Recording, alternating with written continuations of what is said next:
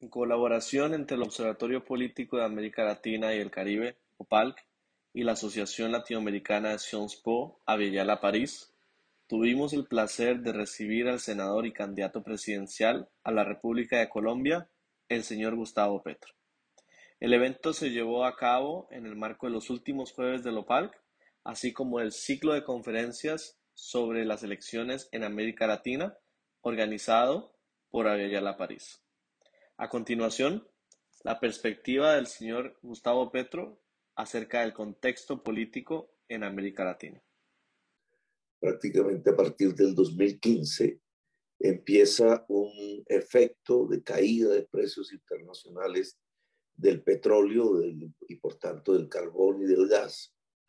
Y la época dorada, llamémosla así entre comillas, que había comenzado quizás con Chávez, que además actuó proactivamente en elevar el precio internacional del petróleo con su diplomacia con los países productores del petróleo, eh, acabó. Y los gobiernos de derecha, liberales, entraron en crisis. Eh, rápidamente, no tuvieron un sustituto de ese tipo de financiación que no fuese aumentar endeudamientos. Y el, finalmente en las elecciones eh, volvieron a subir otros gobiernos progresistas en algunos de estos países, el caso de Bolivia, por ejemplo, el de Argentina. Están veremos Chile, eh, Ecuador pudo ser, eh, allí no es la, la, derecha, no volvió a tener mayoría, sino que hubo una división. Perú, eh, todo con puntos suspensivos y entre comillas, porque estamos apenas mirando el desarrollo de esta nueva fase. En mi opinión, eh, América Latina ha fallado si se compara con el este asiático en sustentar su modelo de desarrollo en bases sostenibles.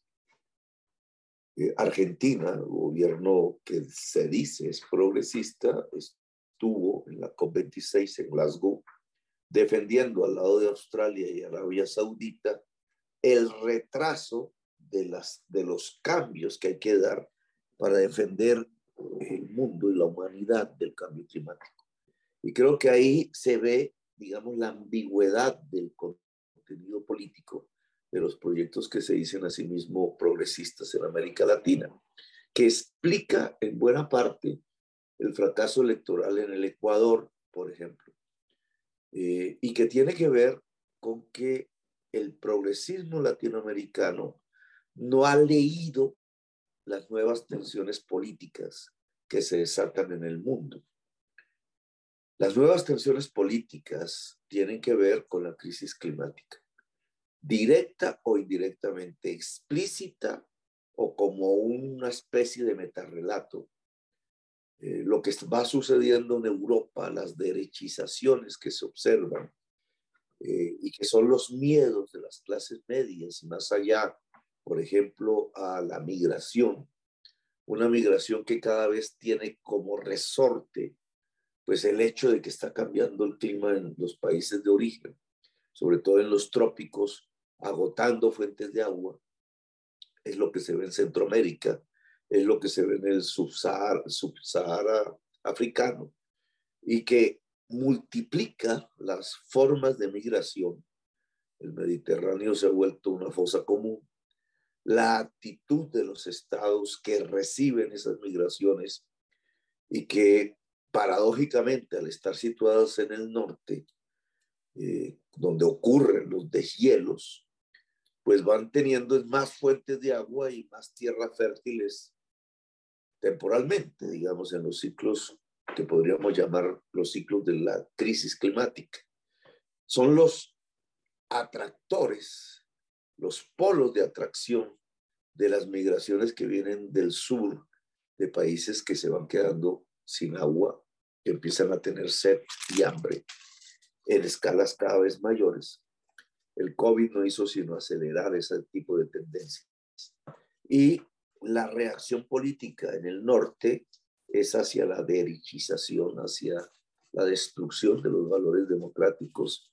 Yo le llamo a esto un 1933 pero en escala ampliada, en escala planetaria, y con unas consecuencias que no podemos prever aún, porque va tensionando la política en cada país, de, en cada lugar del planeta Tierra.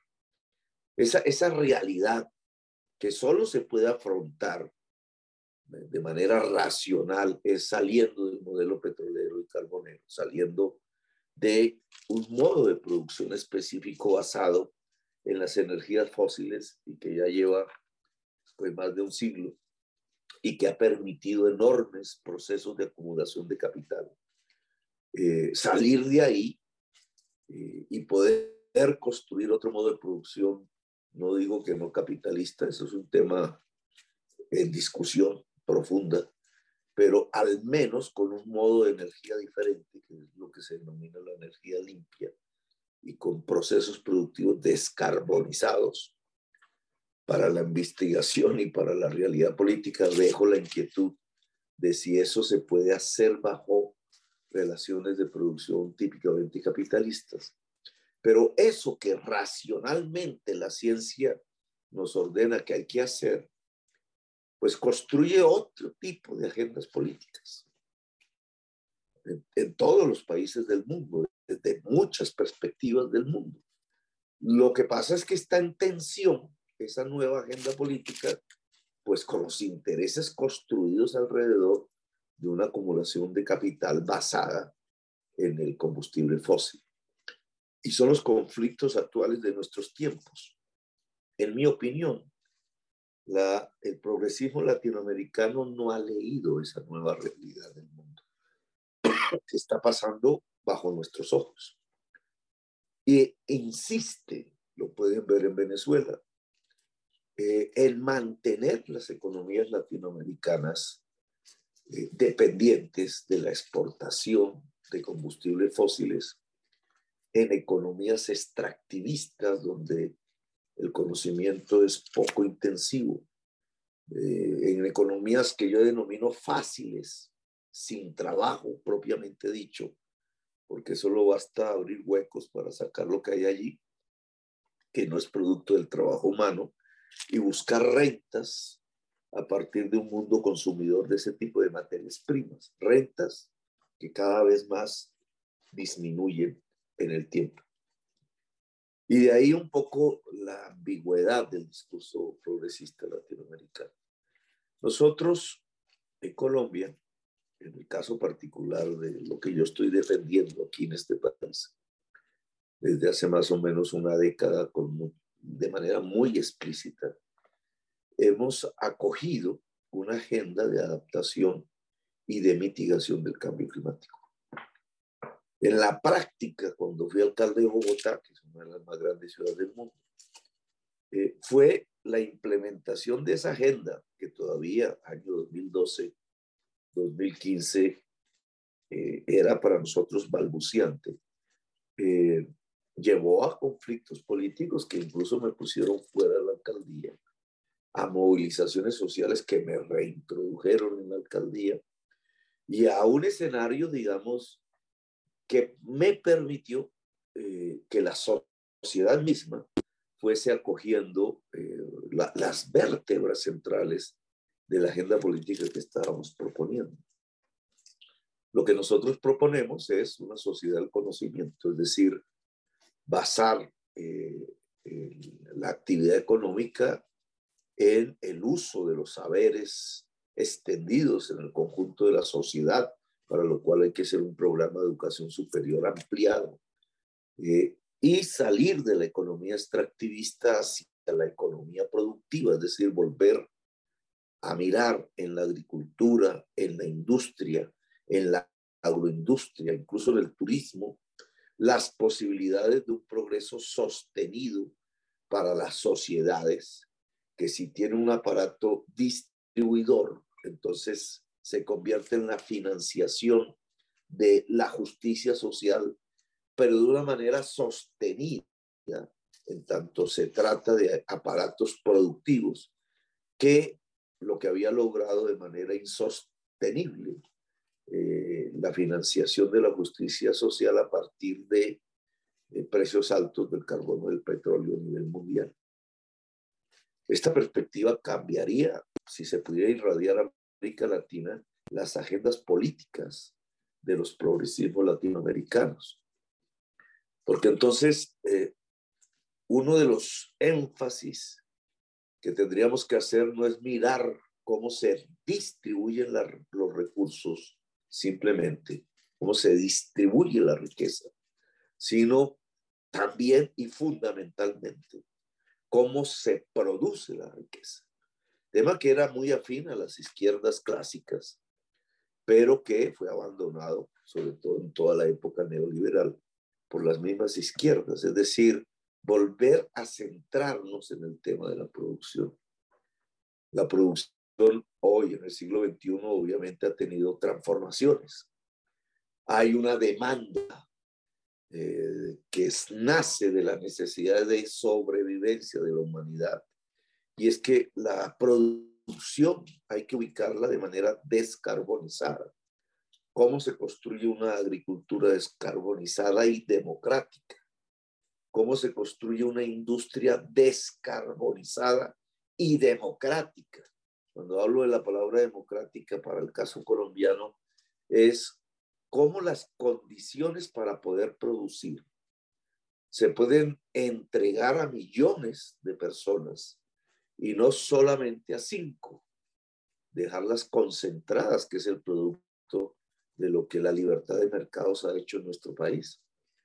Eh, esa es una tarea, digamos, que implica una agenda política que en mi opinión es de nuevo tipo, porque no solamente tiene que hablar de reforma agraria, cómo se distribuye la tierra y el agua, sino que tiene que hablar de cómo se logra una conectividad en términos del espacio virtual para el conjunto de la población y no para una parte pequeña de él, cómo se distribuye, porque esa es la condición de producción fundamental del siglo XXI, eh, la educación superior y el conocimiento, lo que más llama el intelecto general de la sociedad, cómo logra entregarse al conjunto, por lo menos en una primera fase de la juventud colombiana, cómo los aparatos de financiación que también están hoy variando, porque ya no se centran exclusivamente en el papel moneda, pueden también democratizarse para millones y millones de colombianos. Y entonces al democratizar las condiciones de producción, ¿cómo esa producción en manos de la sociedad, en forma asociativa o individual, incluso en forma de capitalismo clásico, puede generar también cambios tecnológicos en el sentido de la descarbonización de la economía. Cómo cambia la matriz de movilidad por una movilidad eléctrica y sustentada sobre todo en el transporte masivo, después de que casi todos los países latinoamericanos destruyeron sus redes ferroviarias imitando el modelo norteamericano. ¿Cómo podemos cambiar la matriz energética eh, por eh, una matriz limpia? Eh, eso es un tema un poco más fácil para muchos de los países latinoamericanos y específicamente para Colombia. Pero ¿cómo nos adentramos entonces un tipo de economía que sea sostenible con la vida. Una economía de la vida se llama aquí en nuestra agenda política. Creo que ahí se construyen, no sin dificultades, las agendas de un nuevo progresismo, mucho más pertinente para la realidad contemporánea de las sociedades latinoamericanas y que podría, dependiendo de sus formas comunicacionales, etcétera, ser exitoso desde el punto de vista electoral. En cierta forma, eh, nos corresponde a nosotros en Colombia ver si somos exitosos, si este tipo de agenda permite el bloque de fuerzas sociales suficiente para ser mayoría y triunfar en elecciones, cosa que pues está por verse. Nosotros hemos ganado una elección, la de la ciudad de Bogotá, Fuimos segundos en la pasada elección presidencial, pasamos a segunda vuelta con el actual presidente. Eh, eso nunca había pasado en la historia latinoamericana. Y ahora encabezamos las encuestas Eh, las elecciones serán en marzo, mayo, junio, tres fases. Estamos lejos aún como para, como para cantar victoria, pero estamos más fuertes ahora que lo que éramos en el año 2018. De lejos eh, ganamos en las encuestas al segundo, pero se iniciará un proceso de fusiones electorales que serán la realidad electoral del año entrante. Lo que uno de los capítulos que a mí me ha interesado en este proceso es ver de qué manera reacciona la clase media ante una nueva agenda política. Porque este tema que llamamos clase media, que al final pues, no es sino una forma un tanto arbitraria de seleccionar un conjunto de la población básicamente por un techo y un piso de ingresos que se puede poner arbitrariamente en cada país. No, no es una definición propiamente de clase social más, más eh, eh, fina, digamos, más, es un conjunto de sectores sociales y clases sociales que logran tener un ingreso medio en cada una de las sociedades. La lucha contra la pobreza, que fue lo que hizo el primer progresismo con alguna eficacia, usando estos nuevos recursos derivados de los precios altos de las materias primas, pues hizo crecer las clases medias en todos los países de América Latina. Colombia no fue la excepción. La ciudad de Bogotá, por ejemplo, no fue la excepción. Pero en la medida en que los mismos progresismos lograban políticas económicas y sociales que sacaban pobres de la pobreza y los volvían medios, medios vulnerables, ahí hay toda una terminología.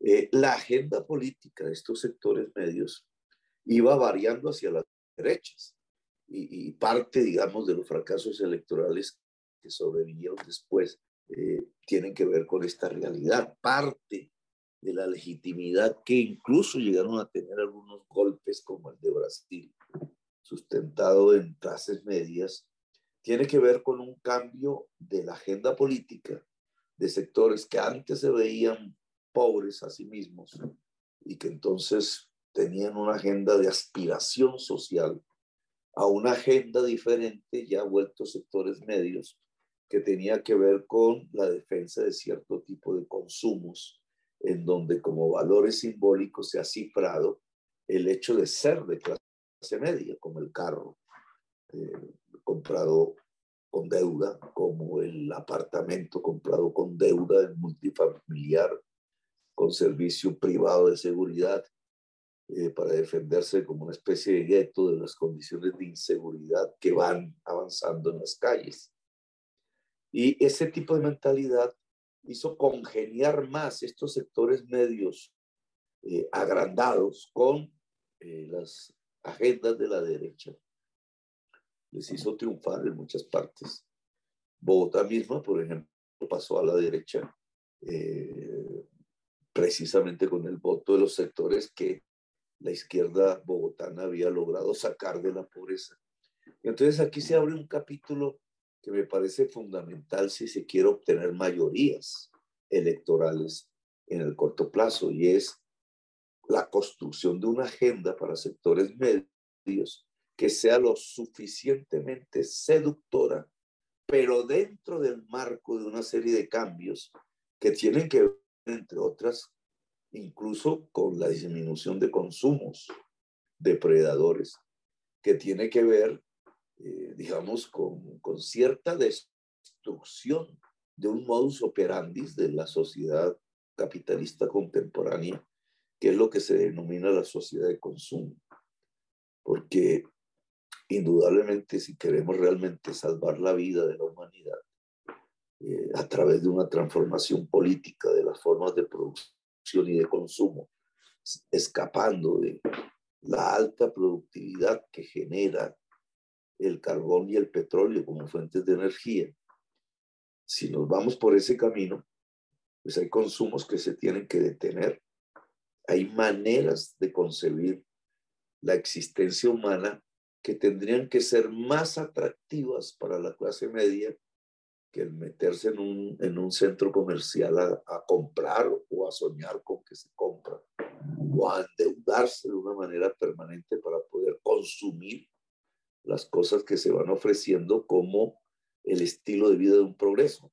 Aquí es muy difícil, digamos, la construcción de esta nueva perspectiva. Yo he podido medio pensar que, como dice, como hace esta película, serie famosa ahora que se volvió de los surcoreanos que se llama El Juego del Calamar, no sé si sea igual de, de exitosa en Francia, pero el, cuento que se narra allí, la narrativa que se establece en esa serie no es ni más ni menos que lo que podríamos llamar eh, ya no el Homo sapiens, sino el Homo endeudado. Eh, eso debe tener una palabra en latín para expresarlo. Porque el ser humano actual, sobre todo ese partícipe de sectores medios de la sociedad, es un hombre, una mujer endeudada, una familia endeudada, un hogar endeudado, una sociedad endeudada, cada vez más endeudada. El crecimiento de la deuda estatal que al final recae sobre la sociedad en Colombia es exponencial. El COVID lo que hizo fue acelerar ese proceso. Y, y el endeudamiento de la privado de la familia eh, ha crecido en los últimos dos años en forma también exponencial en Colombia. Entonces, allí, eh, en unos hogares de, que se llaman a sí mismos de clase media, pero atemorizados porque ciertas políticas del COVID las llevaron fue a empobrecerse, atemorizados porque todo lo que van leyendo de la crisis climática va afectando su modo de vida que consideran tradicional, que se van llenando de miedo y entonces el miedo los lleva al voto de extrema derecha. ¿Cómo pueden ser seducidos por una agenda que muestre otro tipo de vida, cimentado en el conocimiento, cimentado en las posibilidades de nuevas tecnologías no carbonizadas, cimentado en una especie de construcción de la plenitud de la vida, pero que va escapando simplemente de un consumo que no tendría que ver más sino con una acumulación de bienes o de experiencias pero que cada vez es más insostenible si se quiere mantener la vida. Ahí me parece que hay todo un terreno por explorar. Nosotros en la práctica estamos intentándolo, pero al final son las elecciones las que van a determinar si tuvimos éxito o no. Eh, entonces, digamos, eh, cerrando un poco este capítulo, creo que mucho del movimiento social y sobre todo de los movimientos políticos que se reclaman de ser alternativos en América Latina y que tienen fuertes incidencias en las sociedades que han gobernado, que podrían estar a punto de gobernar, no tienen una lectura de los cambios dramáticos que están sucediendo en el mundo y aún tratan como una especie de avestruz de mantener la inercia de economías latinoamericanas extractivistas y dependientes de los combustibles fósiles. Ese es el escenario general. Eh, ese escenario no va a ser exitoso políticamente, porque cada día, cada mes, cada año irá marcando eh, la futilidad de ese tipo de perspectiva. Y, por tanto, la construcción de una agenda progresista en medio de la crisis climática y asumiendo eso como uno de los principales problemas y por tanto objetivos de la política, sí nos permitiría un tipo de agenda de nuevo tipo que me parece, es mi opinión, eh, podría consolidar bloques mayoritarios de las sociedades latinoamericanas. Un placer enorme dialogar con el senador Gustavo Petro. Muchas gracias uh, por el comentario, por la, la, la, la serie de reflexiones mm, profundas sobre mm, una agenda nueva para el progresismo en América Latina. tendría muchas preguntas realmente, porque realmente me parece muy, muy interesante esa, esa ambición de romper con el modelo extractivista, rentista, no ceder a la facilidad de esperar un ciclo de materias primas, sino, sino construir una agenda distinta. me parece ah, muy, muy interesante y, tal vez podríamos hablar un poco más de, ese programa, pero antes tengo dos preocupaciones. Una tiene que ver con, ah, digamos, las elecciones que vienen, ah, por supuesto, y eh, la pregunta sería qué tan compatible es una agenda de construcción de un nuevo modelo tan ambicioso como, como esa economía de, la vida y al mismo tiempo las preocupaciones cortoplacistas de los electores que muchas veces votan por temas como inseguridad, como violencia, como inflación, etcétera. ¿Cómo, cómo en la campaña electoral se puede conectar esas preocupaciones cortoplacistas de los electores y una agenda mucho más ambiciosa de, cambio del modelo de desarrollo que me parece necesario y, muy, muy audaz, eh, eh, pero conectar el cambio climático con las preocupaciones inmediatas no es nada fácil, lo hemos visto en otras campañas, así que ¿cómo, cómo lo ve? Pues difícil, obviamente, lo ha dicho, pero, pero digamos aquí hay algo a favor. Eh, la crisis que en unos países es un poco más profundo que en otros, pero digamos, la, la humanidad ha vivido una experiencia, aún la vive, pues dramática, la verdad sea dicha. Eh, cambió completamente pues, sus, sus rutinas. En el caso colombiano, el tipo de política económica frente a, y social frente al COVID pues fue eh, profundamente ineficaz, digamos. Porque si uno ve buena parte de los países europeos, durante todos estos confinamientos, etcétera, del año pasado, incluso de este, pues hubo un esfuerzo estatal hecho por derechas, izquierdas, no hubo mayor conflicto político. Yo lo viví en Italia, por ejemplo, donde enfermé. Y ahí incluso todos los partidos se juntaron cambiaron gobierno en medio de, las pandemias, una, un poco audaz ese tipo de, de, acción, pero muy conservadora también, porque al final era una especie de, gobierno, de gobierno eh, tecnocrático, pero que lo que ha hecho en medio del virus, tratando de salvar el capitalismo, fue sustentar las empresas todas sin, sin mayor pequeñas y grandes, y sustentar los hogares en medio del confinamiento. Es decir, en un mundo donde la circulación de capital se detuvo en buena parte, aún hoy eh, hay problemas de desabastecimiento en el mundo por ese tipo de, de detención abrupta de una maquinaria enorme, lo que no hicieron los movimientos políticos de izquierdas, etcétera, sindicales, sociales, durante todo un siglo, lo hizo el virus en, en un año. Y eh, detuvo el capitalismo, así de simple.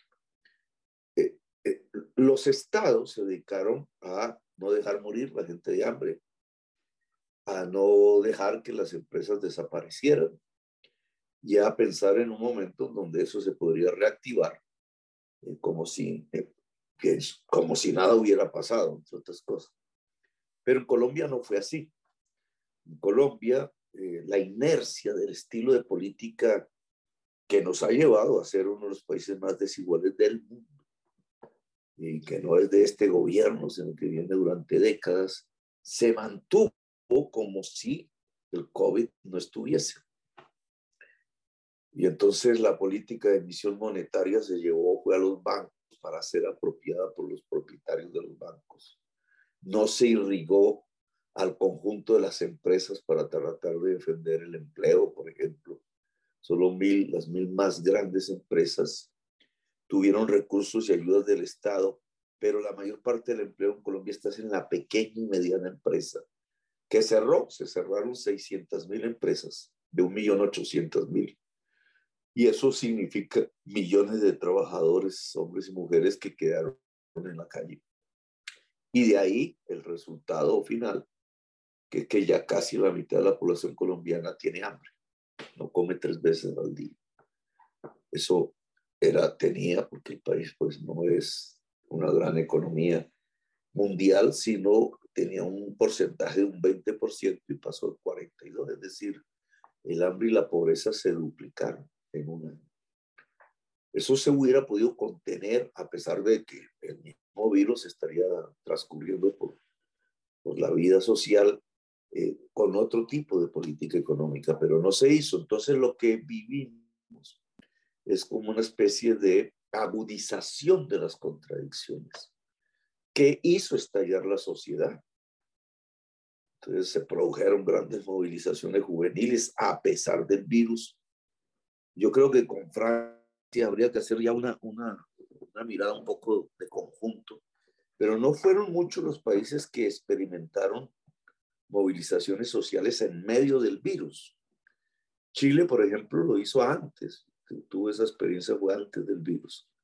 No sé de qué manera puede afectar eso la, la, la política chilena, ya lo veremos en las próximas elecciones. Pero en Colombia se produjo fue durante, es decir, ni el miedo al virus que tenía la sociedad detuvo la movilización social y la represión fue pues, nazi prácticamente. Hay cerca de 1.800 jóvenes detenidos arbitrariamente, 100 asesinados en las manifestaciones, etc. Balance mutilados, hay cerca de 100 más. Eh, ¿Eso qué ha representado? Pues una derechización de una parte de la sociedad, eh, una caída de la hegemonía dentro de la derecha que la tenía Uribe, Álvaro Uribe Vélez, un crecimiento de expectativas de cambio en la mayor parte de la sociedad eh, y por tanto ahí un incremento de nuestras propias posibilidades electorales. Eso es lo que ha existido.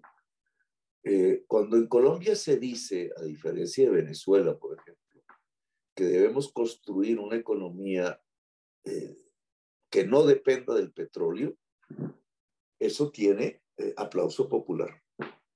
Porque la herencia reciente, digamos, los dos siglos que hemos vivido republicanamente, eh, en Colombia es de el campo, es de labriego. Nosotros somos hijos de labriegos.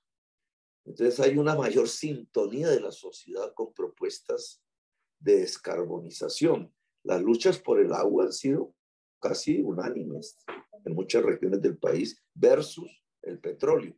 Es decir, la agenda no petrolera tiene base social y, simpatía popular, que no diría yo eso se puede lograr en otro tipo de sociedades, digamos, donde sería mucho más difícil, empezando por la de nuestro vecino, Venezuela, que lleva un siglo viviendo del petróleo. Allí no ve uno que el conflicto político y social gire alrededor de cómo salir del petróleo, sino cómo apropiarse del petróleo, viene a ser más bien el, el eje de la política venezolana. En cambio, en Colombia sí podemos tener esa opción.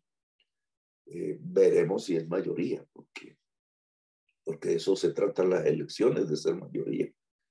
Eh, pero el camino eh, en, en los sectores populares no suena extraño. Hablar de energías limpias no suena extraño en Colombia porque nuestra principal fuente de energía es el agua.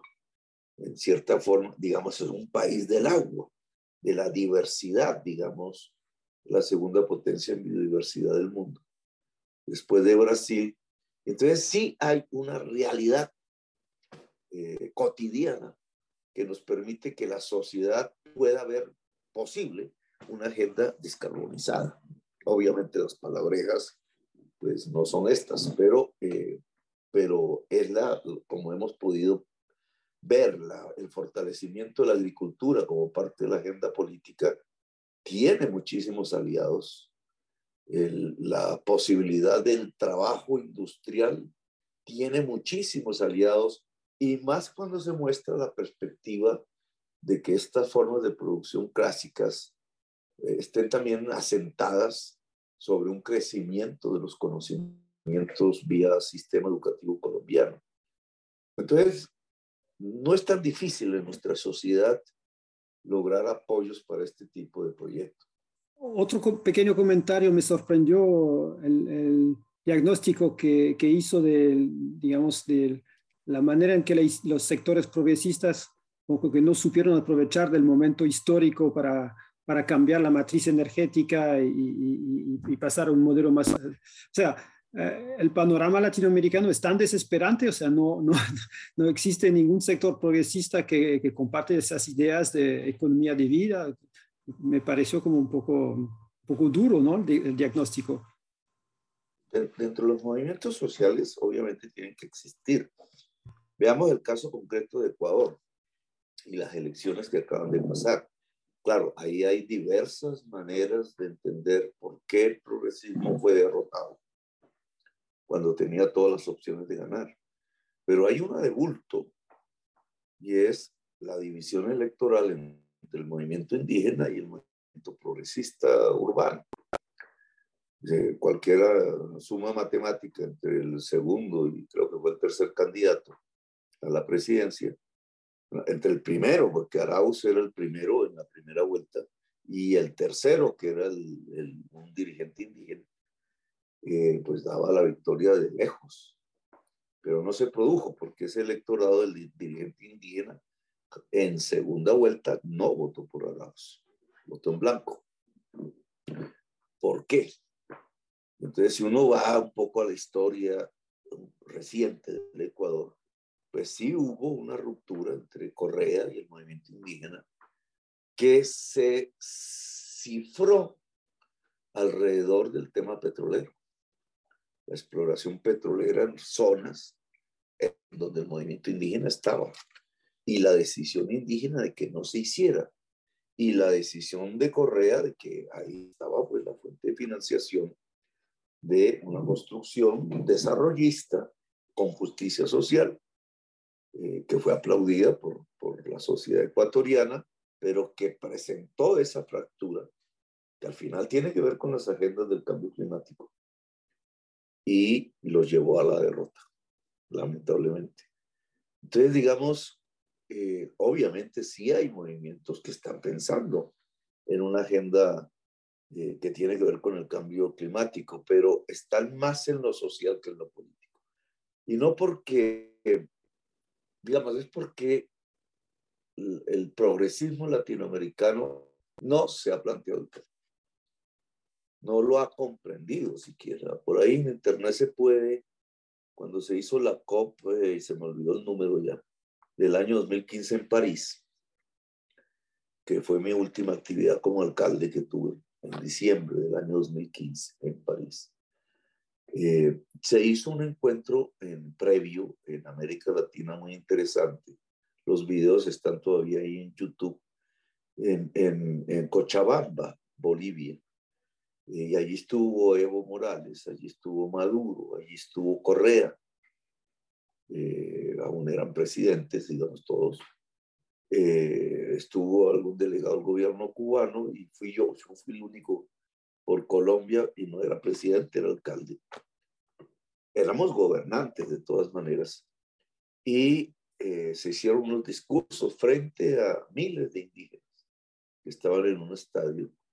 Pero si usted analiza los discursos, ya con un ojo digamos, más de, de, observación eh, académica, etcétera, usted puede darse cuenta que todos los discursos, incluidos el de Evo, no tenían que ver con el cambio climático. Y, estábamos a porto, o sea, la reunión se hizo incluso porque en un mes se iban las delegaciones a, a la COP, que se reunía en París, yo pensé que íbamos a ir juntos con una posición común y eso fue lo que defendí en mi propio discurso, pero no, eso era, digamos, todos estos movimientos con poder, porque eran gobiernos, no estaban pensando en eso. Y no estaban pensando en eso porque el modelo vigente en ese, en ese entonces, pues era muy fácil, era muy, eh, alguien lo podría llamar pragmático si está recibiendo plata cuando el barril vale 100 dólares, el de petróleo, y eso tiene su incidencia inmediata en el precio del gas y en el precio del carbón, eh, pues para qué vas a hacer cambios y con eso estás enriqueciendo la sociedad. Y entonces sonaba estridente el que eso no va más. Y por eso cuando se analiza, que también es un tema de investigación interesante, el papel de los países latinoamericanos en, en las COPs, los gobiernos allí en esas reuniones. Por ejemplo, en la de París.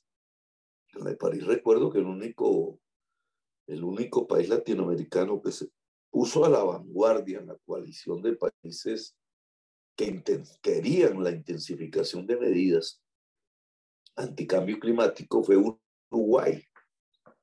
Y claro, Uruguay no es un país petrolero, no, no está la riqueza del país, no está cifrada en ese tipo de recursos. En cambio, países que tenían pues también una visión aparentemente progresista como la Argentina o como Bolivia, sobre todo Bolivia con una fuerte incidencia de, población indígena, o como la de, y hablo de lo indígena porque el indígena ya per se, y antes que incluso la ciencia eh, occidental, ya venía defendiendo la tesis de la, del reequilibrio entre ser humano y naturaleza y de los derechos de la naturaleza, digamos, por su propia cosmovisión. El movimiento indígena es un movimiento propio de las vanguardias de la lucha contra la crisis climática. Y en Bolivia el gobierno no adoptó esa posición de vanguardia, ni Ecuador, ni muchísimo menos Venezuela. Eh, y ahí en ese video yo creo que ustedes pueden encontrar esa, esa lógica eh, eh, que es, es, en lugar de llamarse progresista, es retrógrada. Eh, y que tiene que ver con la crisis que después se experimentó en toda esta parte del mundo. Y que yo creo que se puede rehacer es a partir de la agenda que precisamente si tenga en cuenta como prioridad la crisis climática, porque es que América Latina no es de las regiones que perdería si se lucha contra el cambio climático. Esa es una paradoja. Usted puede ver regiones netamente perdedoras, pues Arabia Saudita o cualquier país de estos del Medio Oriente, pues obviamente eh, hacen un esfuerzo por llevar la riqueza petrolera hacia formas que les permitan sostenerse económicamente después, pero indudablemente son perdedores netos. Eh, aparatos industriales como el de los Estados Unidos o el chino, pues es, es costosísimo trasladarlos hacia, hacia economías descarbonizadas. Pero en cambio en América Latina lo que tenemos es ventajas. Tenemos una selva amazónica que es parte de la estrategia fundamental de sobrevivencia de la humanidad.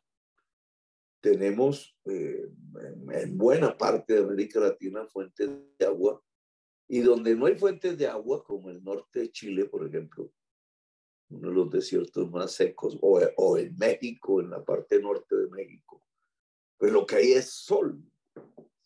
Y entonces, digamos, las posibilidades de, de energía limpia son altísimas en América Latina, es una potencia, si quisiéramos mirarlo así.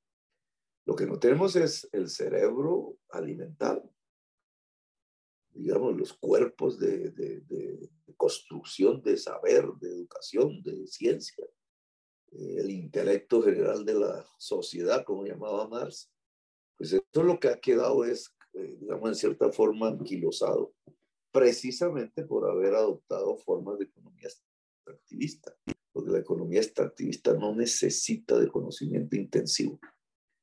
La producción sí, y, ahí el problema que se puede obviamente solventar con decisión política y presupuestal.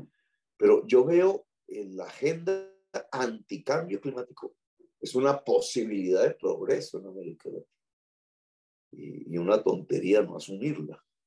Buenas tardes, señor Gustavo Petro. Gracias por por repensar en su proyecto político, las estructuras sociales, económicas y políticas en Colombia.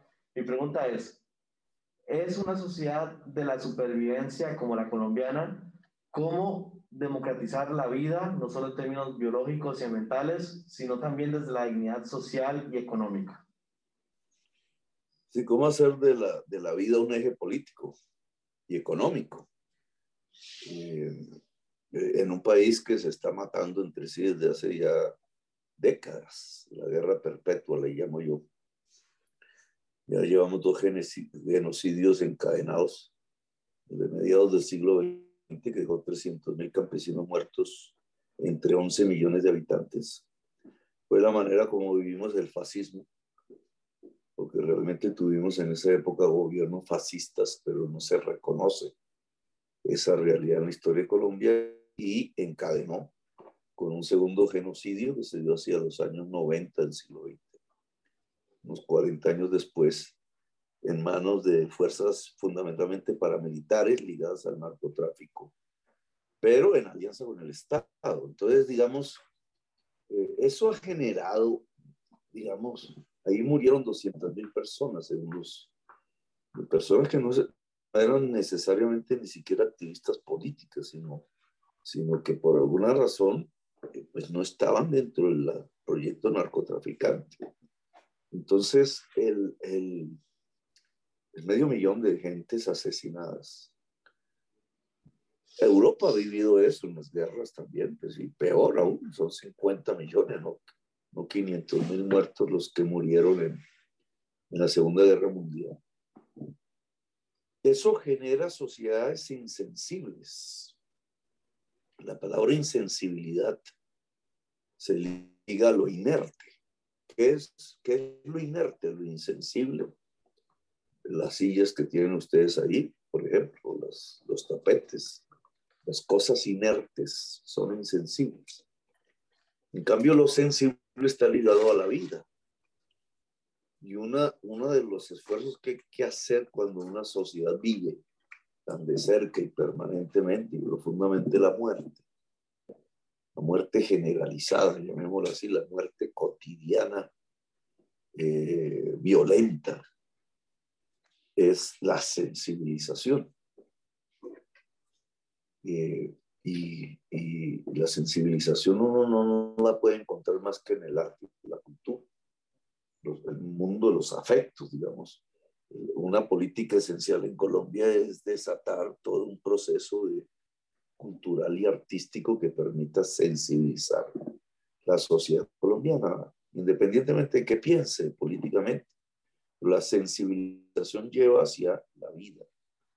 Eh, y ahora bien, pues, esa sensibilización, una sociedad sensible, es una sociedad que difícilmente acepta tiranos, acepta ser llevada al matadero pacíficamente, por lo menos, como rebaños. Es una sociedad viva, sensible y vida. La sensibilidad y la vida son sinónimos. Entonces, eh, esas economías que se construyen, esas formas políticas, esas formas sociales que se construyen alrededor de sociedades sensibles, pues necesariamente tienen que ir ligadas eh, a la vida. En sociedades sensibles el capitalismo eh, tiene que adquirir formas, así sea formales, de sensibilización.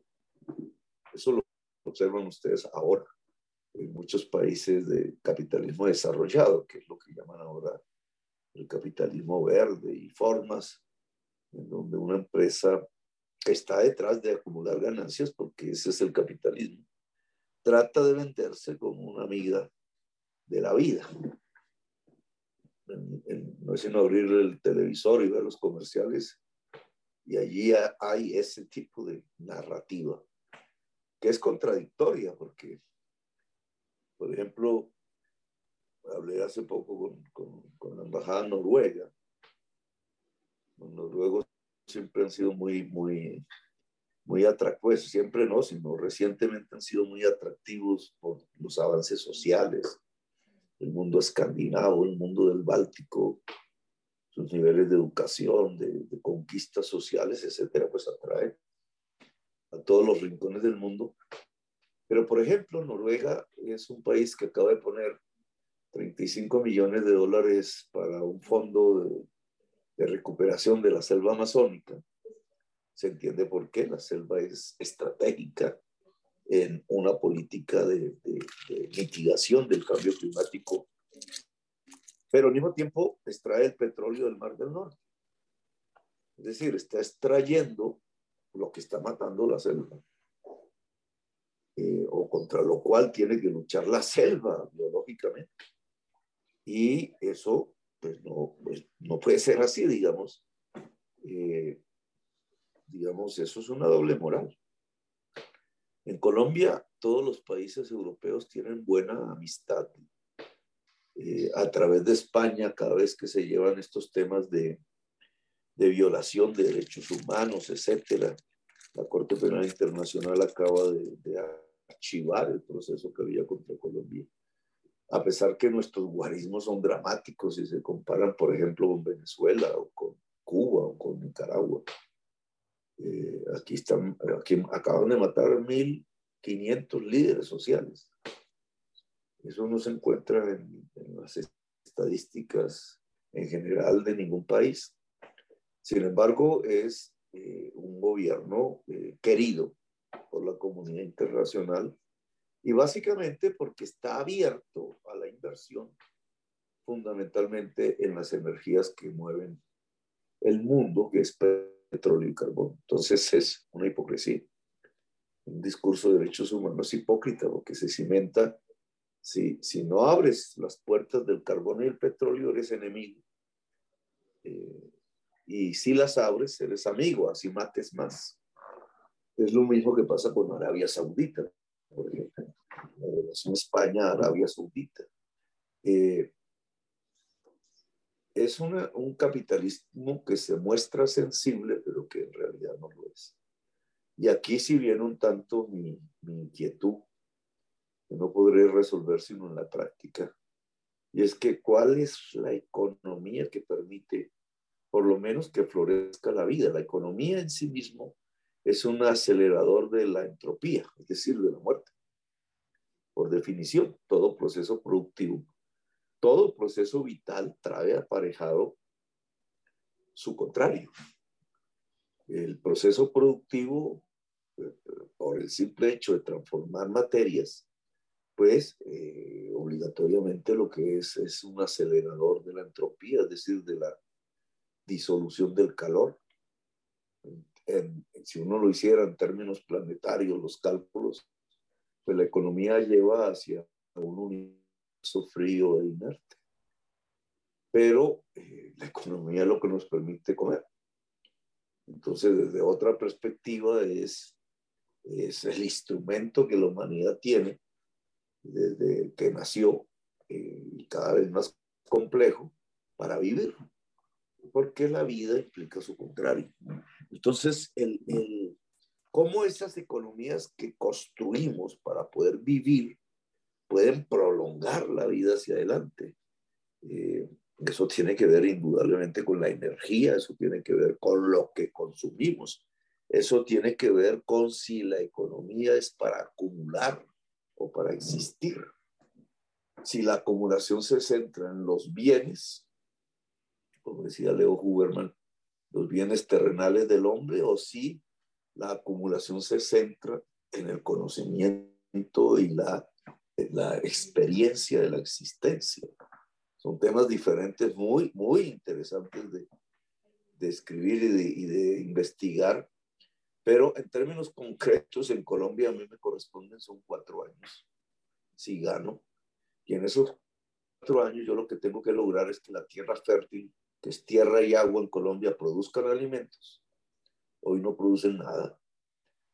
Eh, tengo que lograr que eh, las comunidades puedan construir una industria que ojalá no use carbón y petróleo. Nada fácil el asunto, pero que pueda industrializar el país.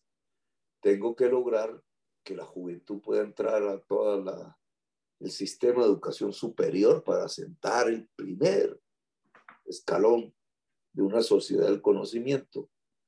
Tengo que lograr que esa economía sea capaz de financiar los derechos fundamentales de la gente, la salud, la educación, una pensión, etcétera. Estoy convencido que si eso se lograse, pues lo que tenemos es un país en paz. La simple dejación de la violencia ya es en sí misma y por definición una política de la vida. Y esas son las tareas inmediatas para la sociedad colombiana. Eh, muchas gracias, Gustavo Pedro, por su presentación. Me pareció muy interesante y muy bueno también tenerlo aquí en, en eh, mi pregunta es un poco volviendo al tema internacional. Quería saber lo que, lo que usted opina en cuanto a, a la influencia o el rol de las normas, de las herramientas internacionales, eh, todas esas agendas como los objetivos del desarrollo, del desarrollo sostenible, la nueva agenda urbana, esas herramientas, eh, su influencia en términos de progresismo en un país dominado, como se lo decía, por fuerzas conservadoras. Y quería saber un poco si qué papel han jugado esos, esos ODS, la nueva agenda urbana, en las políticas, en la conducta de las políticas públicas locales y nacionales en Colombia. Eh, la institucionalidad mundial, llamémosla así, o multilateral, como se le denomina Naciones Unidas, FMI, algunas más, más particulares, la OTAN, la OCDE, eh, los diversos, eh, las diversas asociaciones de países, etc. Yo pienso que está a punto de, de una transformación por obsolescencia Veamos Glasgow 26, recién se acaba, que es la COP, que es Naciones Unidas, digamos, la institución que está ahí detrás es Naciones Unidas. Eh, es un fracaso, llega un fracaso en un momento en donde la ciencia dice pues que se acabó el tiempo. O sea, si la ciencia dice que se acabó el tiempo, y se reúnen pues, los dirigentes del mundo como presidentes de países, que es una institucionalidad en el seno de otra multilateral que es Naciones Unidas, y fracasan, pues creo que estamos ante un grave problema. Si uno mira eh, el año pasado la, la vacuna anti-COVID, el COVID y la vacuna, eh, la mitad de la población colombiana hoy no se ha vacunado. Es decir, estamos ya a puertas de una nueva ola pandémica y muchísimos países del mundo están en las mismas circunstancias. Eh, incluso países desarrollados por múltiples razones, eh, incluso culturales, no han cubierto la población del riesgo. Eh, ¿Y qué tenemos entonces? Tenemos que las vacunas, vamos a suponer, que son eficaces, etcétera, que se desarrollan, y que son capaces, digamos, de controlar la enfermedad, por lo menos de no permitir que maten al ser humano. Y eh, se vuelve una mercancía. La vacuna es una mercancía. Coherente con toda la manera y el paradigma político y económico de las últimas décadas en el mundo. Eso es neoliberalismo, puro y simple. Eh, no porque el neoliberalismo sea producir mercancías, sino como dijo Foucault en alguna de sus clases allá donde ustedes están, el neoliberalismo es pensar que toda, todas las formas del existir humano se vuelven mercado. Es decir, el neoliberalismo no es que se produzcan camisas, eso se llama producción y bajo formas capitalistas con trabajo asalariado, se llama capitalismo. Pero cuando todo, la justicia, la salud, todo se vuelve mercancía, entonces sí estás en una fase ideológica se puede denominar eh, concretamente neoliberal. Eh, cuando la vacuna se vuelve, la vacuna que sabemos hoy, no vamos a discutir sus bases científicas, hoy por hoy la ciencia dice que esas vacunas sirven, por lo menos para que nos, no sirven para detener los contagios, pero sirven para que la gente no se muera. Entonces, si es así, eh, ¿por qué la vacuna es una mercancía? ¿Por qué hay que pagarla? Y el que no tiene que pagarla, porque entonces se tiene que morir. Estamos ante una crisis ética total. De, este planteamiento al de Hitler no hay mucha distancia. Digamos, no con la, no con la estética invertida del gueto, de la Gestapo y de las cámaras de gas, pero sí con la estética de muérase si no tiene con qué pagar la vacuna. Entonces, si el Estado es pobre, tiene problemas para comprar los cargamentos de vacunas suficientes para su población. Si eh, el, el, Estado es pobre, las grandes farmacéuticas que tienen esas vacunas en su poder, que las lograron gracias a recursos públicos de sus países, pues no los minan. Entonces esas poblaciones están condenadas a lo que la biología de cada ser humano pueda responder. Unos se salvan, otros mueren. Eso es fascismo. Y, eh, y es un quiebre ético porque no estamos hablando de un caso particular por allá en algún país, eh, sino que estamos hablando de lo que está pasando en toda la humanidad en este momento, aún hoy. Pues, ¿por qué la mitad de la población colombiana, en mi caso, eh, no, no puede tener vacuna? Eh, pues, entonces, porque el mecanismo mundial mercantil de las vacunas no le permite a Colombia comprar el suficiente número. Eh, si esas vacunas hubiesen tenido una patente pública una vez inventada, cada país, o por lo menos asociaciones de países, podían lograr la producción suficiente ahí hay un problema ético fundamental de la humanidad, no es cualquiera. Lo que pasa es que es tan reciente que aún no hemos reflexionado del punto, pero es una quiebra ética de la humanidad. Eh, y si se junta este, tema eh, con el tema cambio climático, que es más amplio, y es probable, de acuerdo al estudio de Cambridge, que el COVID-19 tiene que ver con el cambio climático por el cambio de ruta de, los murciélagos, porque su alimentación cambió de piso térmico. Si eso es cierto, todo eso está en, procesos investigativos aún. Si eso es cierto, pues la crisis climática traerá ese tipo de riesgo, pero en aumento. Eh, no es al estilo Hollywood, lo que puede matar la humanidad no es el gran huracán que se enfría o el o la elevación del nivel del mar. es relativamente controlable, aunque es lo más visual. Es lo invisible lo que puede acabar la humanidad, que son esos virus que se pueden desatar, y ya vimos de qué manera, eh, cada vez más intensamente, de formas diferentes, porque el clima cambia. Los niveles de sostenibilidad de la vida, que son eh, sutiles, como las hebras de un saco que se teje, y que solo falta con que uno se rompa para que se acabe el saco. Pues lo mismo esa sutileza del encadenamiento vital que eh, pues puede llevarnos a nuestra extinción, como ha dicho la, la ciencia. Entonces estamos ante dos quiebras éticas. La, de, la, que, la particular que produce el virus, que es tratada con el mercado eh, y la del más amplia, la crisis climática que demanda dejar de usar el carbón y el petróleo, y que ustedes ven, y esa es la derrota de Glasgow, pues los países siguen bajo la lógica de los intereses particulares codiciosos de los dueños del petróleo y del carbón del mundo. Dos quiebras éticas, porque ambas implican la destrucción de la vida en el planeta. Y habrá reacción.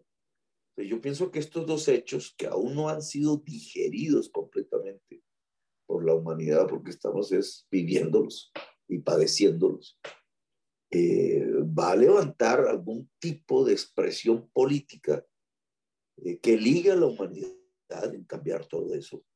No es posible que la vida quede a referéndum del mercado. Eso es obviamente un cambio paradigmático en la política. Y no es posible que la humanidad quede indefensa ante la destrucción de las condiciones mismas de la existencia humana solo para que sigan los libros de contabilidad de las empresas petroleras, carboneras y afines en, en azul. Entonces, eh, la institucionalidad actual no está sirviendo. Eh, y eh, o la vida se deja extinguir o la vida construye sus instrumentos políticos para evitar la extinción.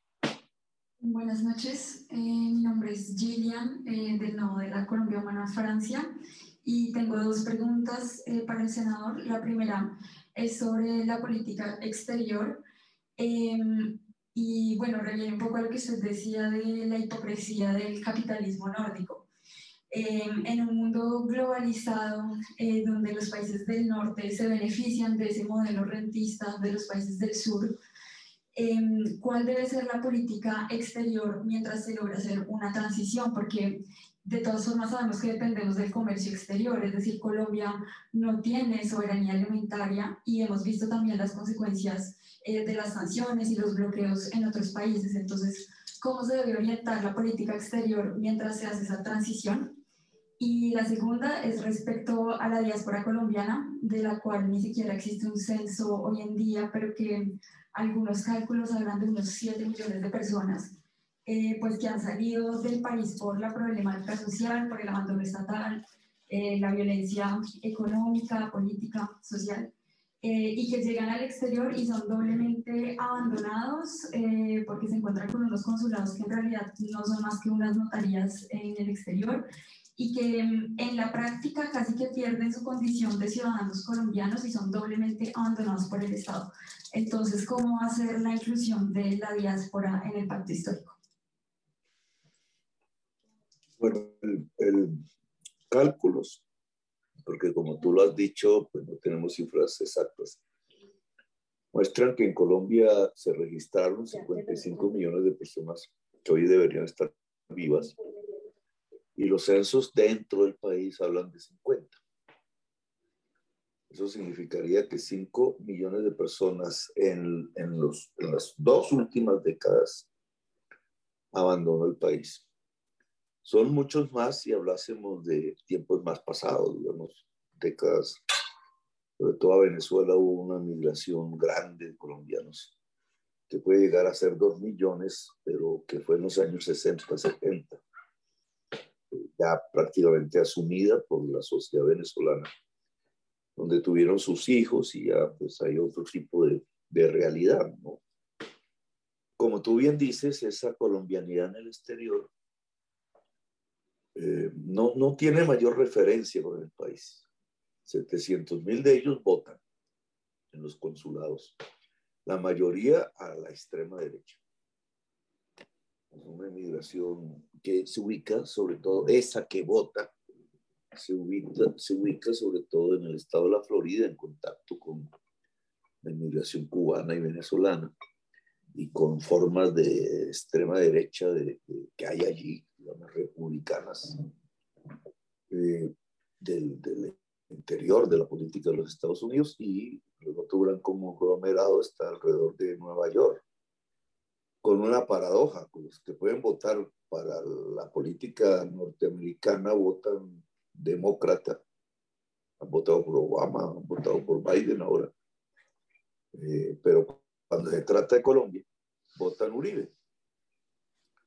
Una, una, paradoja que tiene que ver más con que yo como voy viviendo aquí, quiero las conquistas sociales de aquí. Me gusta subirme al metro, me gusta eh, el transporte público masivo, me gustan las políticas crediticias para tener vivienda, etc. Pero no las quiero para Colombia, algo así, una paradoja eh, que tiene que ver pues con la realidad eh, violenta, que incluso mucha de esa inmigración pues vivió en el país. no porque sí, no por, no por otra razón. Pero la inmensa mayoría de la colombianidad que no vota y que en realidad no es que no lo pudiera hacer, sino que no quiere el Estado colombiano ni la política no es que sea un agente activo en la política, sino que simplemente rechaza eso que lo hizo salir del país. Porque el colombiano y la colombiana en general, pues no quieren salir del país. Nosotros somos más bien, no somos de esas sociedades marinas, marineras, que, es como la italiana, como la, como la irlandesa, como los mismos escandinavos, pues, que desde hace mucho tiempo, digamos, no tenían mayor sentido en quedarse, sino que se iban. Y nosotros no, nosotros somos más parroquiales. Eh, sin embargo, cuando sale una familia a establecerse fuera, en general, lo hace porque le toca, sea por razones económicas, sea por razones de violencia, y eso la hace, digamos, rechazar lo que deja en su país en forma de política de Estado. Entonces se mimetiza, cree, cree esa familia en sociedades extranjeras donde en realidad lo que hace es como perder sus derechos políticos.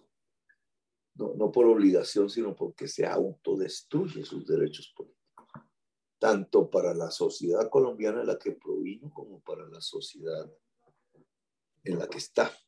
Y ahí hay, ahí hay bueno, unas lógicas complejas que deben ser superadas, porque no es así como se tiene que vivir, aun si se toma la decisión de vivir fuera. Eh, y eso eh, no, amerita una política de una diplomacia, llamémoslo así, una política internacional diferente. Si yo gano las elecciones, la primera prioridad de la política internacional del gobierno colombiano es la lucha contra el cambio climático. Tenemos que ser coherentes con lo que estamos diciendo.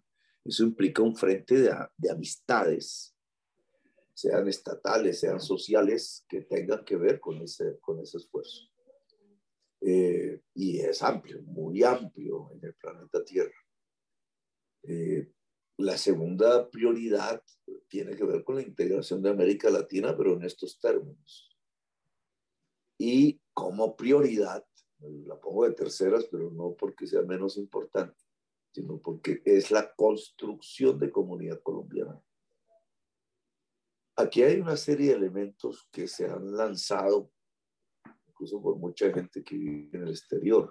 ¿Cómo hacerlo? Eh, digamos, el gobierno colombiano debe luchar frente a otros gobiernos del mundo, sobre todo donde se ubica la mayor parte de la migración colombiana, por el reconocimiento de la ciudadanía de esa población en esos países. Ese debe ser un tema de negociación, nunca lo ha sido los gobiernos. Podemos tener un millón, dos millones de colombianos en este momento en Estados Unidos, quizás más, eh, pero nunca un gobierno colombiano se ha puesto a negociar con el gobierno de Estados Unidos en términos de, bueno, ¿y por qué no son ciudadanos de Estados Unidos? O derechos, las diferentes formas que existen. ¿Por qué Estados Unidos sí tiene que negociar con nosotros la política antinarcóticos? Y tiene su derecho a plantear ese problema frente a nosotros, pero ¿por qué nosotros no tenemos entonces el derecho de plantear la ciudadanía de nuestra inmigración colombiana en Estados Unidos. Igual, digamos, la que existe en Europa, que fundamentalmente se ubica mayoritariamente en España. ¿Por qué, no se, ¿Por qué España sí puede negociar que los bancos de origen español privado hoy puedan estar en Colombia y Colombia no puede negociar que su ciudadanía que está en España sea ciudadana europea? Eh, eso implica pues un restablecimiento de derechos de mucha gente que incluso hoy vive a fugias, trabajo esclavo, trabajo esclavo que en el mundo femenino incluso está en las cadenas de prostitución que existen por allí y, que nosotros no tenemos por qué aplaudir. Entonces, el, esa política internacional de construcción de comunidad pasa por una lucha del gobierno por la ciudadanía plena, no solo colombiana, sino en los países donde se ubica. Pasa por una construcción económica. De alguna manera, las grandes comunidades que gustaban, digamos, de, salir o que por razones salieron en masa, Armenia, que Armenia, eh, la judía, que ha vivido un cosmopolitismo desde hace tiempo, la, la irlandesa, la italiana, eh, son comunidades que han construido también comunidad económica, en cierta forma solidaria eh, entre ellos, digamos, una comunidad que permite una defensa del estatus como seres humanos de esas personas. Lo hicieron en Nueva York, bueno, hay películas incluso que nos narran mucho todos esos episodios, eh, pero que en cierta forma fue exitosa, porque al final son comunidades que se integraron plenamente a la construcción común, nos guste, no nos guste la sociedad norteamericana, son parte de eso son reconocidos plenamente ya en eso. porque nosotros no? Pero nosotros también debemos construir comunidad económica, no solamente comunidad política, que permita la dignificación del colombiano y la colombiana que está afuera.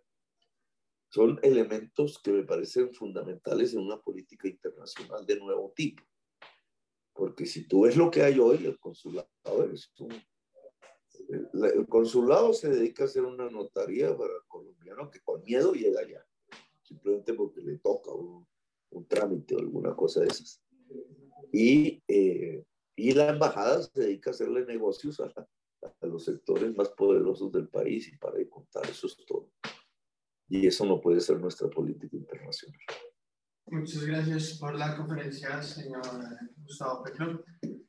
Eh, tenía una pregunta más cada hacia las relaciones internacionales por el tema de los eh, del sector privado internacional eh, y también en Colombia. Usted habló mucho del mercado, pero no, no habló tanto de los monopolios hay hoy en día en Colombia como a nivel internacional. Entonces, le quiero preguntar si el problema al final no viene siendo la concentración de riqueza en manos de monopolios como las farmacéuticas, que muchas veces le pertenecen a fondos de inversión eh, norteamericanos, jóvenes. Eh, ¿Y qué pasa en un país tan pequeño como Colombia frente a esa realidad de monopolios tan grandes en los sectores que han desde la farmacéutica, eh, está pasando por las petroleras, etcétera, etcétera, etcétera, en medios de comunicación, eh, que, que pasa en un país como Colombia, frente a ese contexto internacional, o al menos a nivel nacional, donde también en algunos casos, por ejemplo, el Grupo Val es una, es una especie de cartel en algunas situaciones donde bancos que le pertenecen al mismo dueño compiten entre sí. Eso en Europa no estaría permitido, ni siquiera en Estados Unidos. Eh, tener que ceder uno de esos activos. Entonces, ¿cuál sería como la política frente a los monopolios o carteles que hay a nivel nacional y frente a esa realidad internacional de los monopolios tan grandes que, que pasa en un país como Colombia? que no tienen peso ni, ni influencia a nivel internacional. Sí, tú, tú, miras el tema como monopolización de la economía internacional, que es evidente que existe. Nosotros lo miramos aquí como monopolización de la economía nacional, con resortes un poco más internos, menos multinacionales. Eh, Colombia digamos, uno mira tanto la economía, la teoría económica en sus dos vertientes, aún siguen existiendo, que la economía política y la neoclásica, que igual la dominante hoy. El, el, digamos, los neoclásicos, para responder un poco a esa economía política que centraba la economía en un factor de producción fundamental que era el trabajo. Les dijeron que había tres factores de producción, el trabajo, el capital, el capital independiente del trabajo y la tierra. Cojamos esas tres de los neoclásicos y veamos hoy, después de casi un siglo de que se construyeron esas teorías, cómo podríamos verlas a la luz del hoy uno diría, la tierra, pues sigue habiendo tierra para agricultura, pero incluso ya con como una especie de frontera, eh, que en ese entonces aún no existía. La frontera agraria del mundo ha llegado prácticamente ya a su máximo. La tierra en agricultura implica agua, cosa que los, la, teoría económica inicial no, no tuvo en cuenta, pero es así. Luego también hay un límite de la tierra y hay un límite del agua. Eso, eso, nos plantea ya poner ese concepto más en términos contemporáneos. Pero eso, eso que llamaríamos tierra es espacio. Digamos, y, es, y el espacio hoy no es solamente la tierra fértil. El espacio tiene una connotación en la ciudad, de eso no hablamos del urbanismo, y tiene una connotación completamente del siglo XXI que es el espacio virtual. Entonces, cuando hablamos de tierra, del viejo concepto neoclásico o de la economía política, Ricardo, Ricardo construyó su tesis de la renta diferencial, por ejemplo, y Marcel de la renta absoluta, pues hoy esa tierra, hoy en una teoría económica del hoy, no es simplemente tierra, incluye el espacio virtual. El otro concepto que es capital, que idea de Marx era el dinero vuelto inversión en medios de producción y fuerza de trabajo. Si no hay inversión en fuerza de trabajo, en contratación de, de asalariados y asalariadas, no hay capital. Ese era el concepto de Marx, es una relación social, no una cosa. Los neoclásicos lo volvieron una cosa, o sea, el capital es la máquina y le, otorgaron facultades mágicas a la, a la máquina, facultades de, viva, de vida. Hay una productividad del capital. Eh, bueno, eh, por tanto, un derecho a ganar su beneficio, una renta, un derecho. Esa era la, la propuesta en contra de la idea marxista. Pero si, lo, si la acogemos, el capital hoy están los bancos, en el sistema financiero. Es un dinero allí creciente que estaría disponible para una inversión en trabajo asalariado X. Se supone que esa es su, su función. Cada vez más se autorreferencia, es decir, no es capital, bajo el criterio de Marx. Eh, porque no tiene una, una base real. la tasa de interés es una parte de la ganancia productiva. Aquí hemos visto cómo se crean ganancias en sí mismas, que son básicamente transferencias de riqueza del mundo hacia el capital financiero. Y hay otro, el otro elemento es el trabajo, pero hoy el trabajo es básicamente cerebral, no muscular, como era hace un siglo. O sea, la idea de un trabajo simple, homogéneo, que es la fuerza muscular, hoy es mucho más complejo que es el trabajo intelectual, cerebral, digamos, un celular, lo que vale el celular, el teléfono móvil, bueno, son los materiales que están allí puestos, sino el algoritmo, y eso es hecho por centenares de trabajadores y trabajadoras que, cuyo principal instrumento de trabajo no es el músculo, sino el cerebro. Entonces, aquí si pensamos esto en términos de monopolización a la colombiana, lo que ha existido en Colombia es una apropiación, yo diría una expropiación de las condiciones de trabajo que tenía la sociedad en manos de un grupo pequeño que centraliza las condiciones para generar riqueza y da una sociedad de las más desiguales socialmente del mundo. Una contra eso es una democratización de las condiciones de producción. Alguien podría perfectamente decir que con lo que acabo de afirmar, entonces soy un populista. Así me califican en Colombia los medios de comunicación, pero sin saber qué es la palabra populismo. Eh, porque la democratización de las condiciones de producción no supera el capitalismo sino que simplemente le entrega a millones de personas las posibilidades de poder producir. Es decir, de poder generar riqueza. Entonces, ¿eso qué implica? Que el espacio virtual debería corresponder a toda la sociedad. Eh, la tierra fértil, no a toda la sociedad, es imposible, sino a millones de personas que de su vida quisieran hacer una vocación agraria, empezando por el campesinado y empezando por la mujer campesina, que en Colombia sigue siendo una tercera parte de la población total. Eh, democratizar el agua, en los términos contemporáneos. El derecho al agua entonces tiene que ser regido bajo otras normas.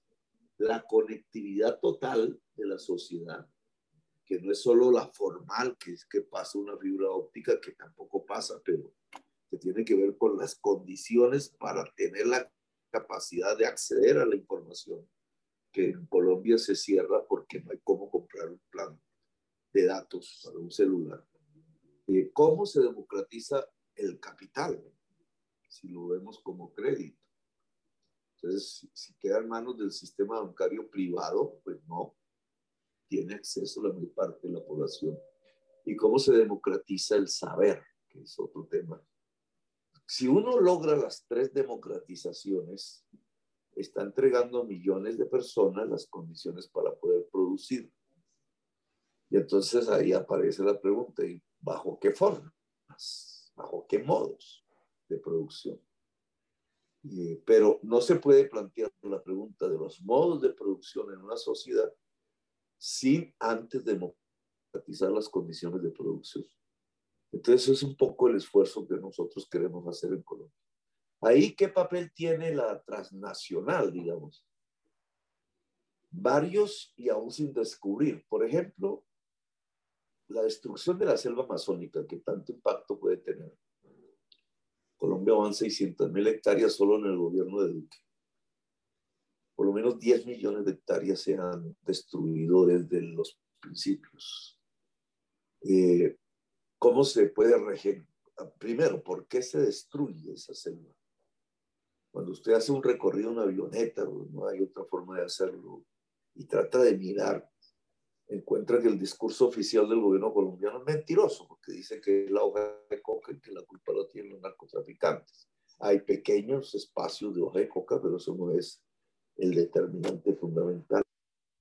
El determinante fundamental, que es también el de Brasil, es simplemente tener tierra. Ahí usted no ve actividad productiva, unas vacas, no hay hoja de coca es un potrero que tiende a volverse desierto porque la tierra de la selva amazónica no es fértil. La selva la que se reproduce a sí misma. Y encuentra grandes espacios bajo la ilusión por el que hizo esa depredación de que eso va a ser legalizado y va a ser muy rico porque tiene tierra. Es decir, la, la tierra no es un instrumento de producción, es un instrumento de poder y eso es lo que está acabando la selva amazónica. Y cuando uno empieza a hilar esos pedazos y esos pedazos de tierra, también encuentra una geografía que tiene que ver con otra connotación. Y es la idea de una expansión de la frontera agraria mundial, detrás de la cual ya no hay simplemente colombianos semifeudales, ingenuos, pero depredadores sino que hay una lógica de capital. La expansión de la frontera agraria tiene que ver con unos intereses concretos de no solamente empresas como Cargill, como las grandes plantaciones de, de, soya para alimentar grandes ganaderías estabularias, que no están en Colombia, sino en otras partes, y que tiene que ver incluso con los intereses de la China por acaparar tierras del mundo para poder eh, guarecer la alimentación de su propia población, que va en contravía del interés nacional colombiano, por ejemplo. Y, y, allí también puedes examinar el papel de la multinacional financiera en la banca colombiana. Lo, la financiarización y el papel, pues la deuda externa, de hecho, de entrada es eso y aún yo me atrevería a decir que en, los mecanismos del saber y del conocimiento, lo acabo de explicar con el tema de la vacuna anti-COVID, también puedes ver una, una lógica que no es puramente nacional, sino que es transnacional, privada, comercial, y que tiene que ver con lo que yo llamo el pensamiento enlatado, el derecho de autor, etcétera, que hace que el conocimiento se vuelva mercancía y que no es propiamente el interés nacional colombiano el que lo puede lograr, sino que son eh, grandes fábricas de conocimiento enlatado que hay en el mundo vendiendo ese tipo de, de latas de conocimiento eh, encapsulados, pero que se vuelven mercancías. Entonces, muy amables por la, por la audiencia y el tiempo que han tenido conmigo.